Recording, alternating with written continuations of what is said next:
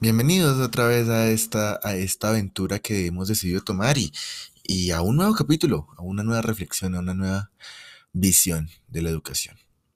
Hoy hablaremos sobre cuáles son estas perspectivas que están afectando realmente la educación virtual y cómo dentro de las redes sociales se, se espera y se, se proponen diferentes situaciones que los profesores deberían estar cumpliendo realmente, pero que en algún momento no, debido a, al mismo sistema educativo colonial.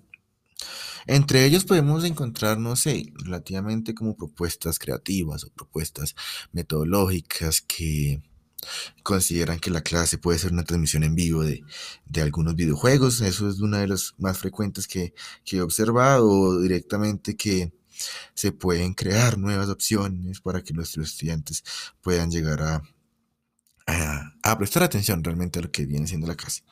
Sin embargo, todos estos elementos, estas propuestas, no tienen en cuenta elementos claves que pertenecen al sistema medio. Es decir, no están considerando cómo se está dividida la vida de un profesor o, o directamente los horarios que están relacionados con él. Por ejemplo, no se están teniendo en cuenta la carga horaria semanal, la cantidad de cursos con la que eh, se enfrenta diariamente o la cantidad de horas que debe dar, que está cumpliendo. Una vez se, se, se, eliminan estos factores de la, de la, ecuación, uno considera, wow, sí, es importante llegar a, a hacer actividades, propuestas, pero no se está considerando el tiempo, la dedicación que cada uno de los proyectos creativos requiere.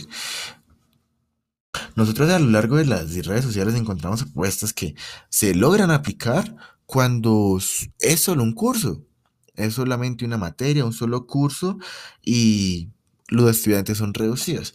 Pero se está esperando ahora que todos los docentes tengan la capacidad de hacerlo cuando sus estudiantes superan los 300 estudiantes por semana, tienen que cumplir 8, 9, 10 horas, 10 horas diarias de enseñanza, tienen a cargo otras responsabilidades y de hecho a veces tienen otros, otros trabajos.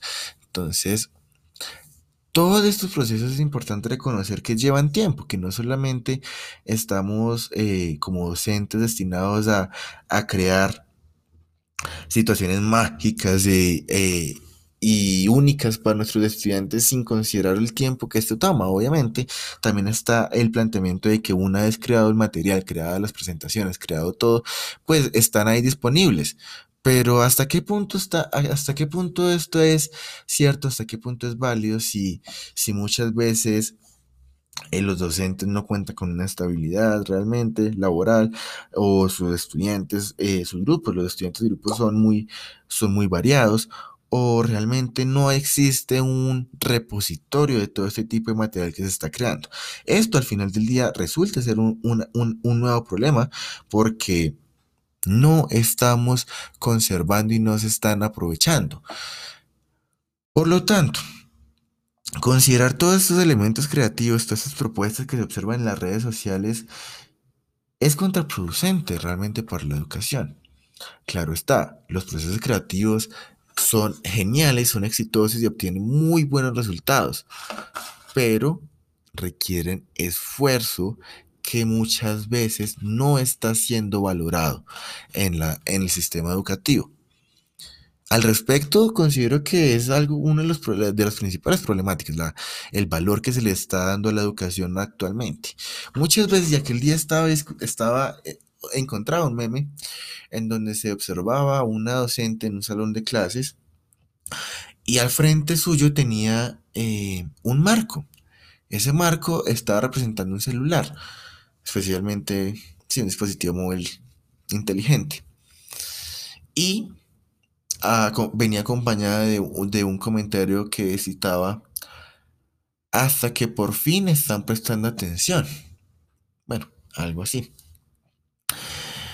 Pero si estamos, si, si traslapamos esa, esa, ese meme que estaba desde mucho tiempo antes de toda la situación actual de, generada por la pandemia y por los por las variantes del coronavirus, Pues es una situación que requiere reflexión, requiere que le brindemos un poco de atención y no solamente en el, en el sentido de cómo se ve la educación antes, sino cómo, eh, sino cómo se estaba eh,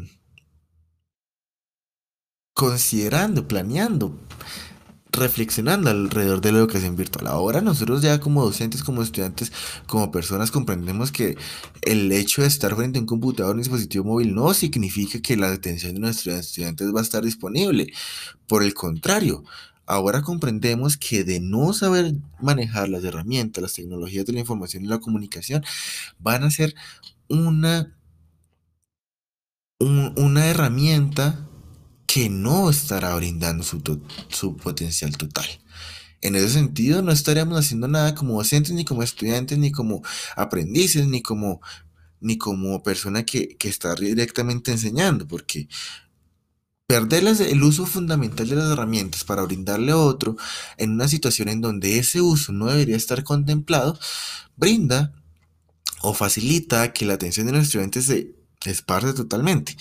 Y como está esparcida, los docentes del esfuerzo no está siendo valorado realmente.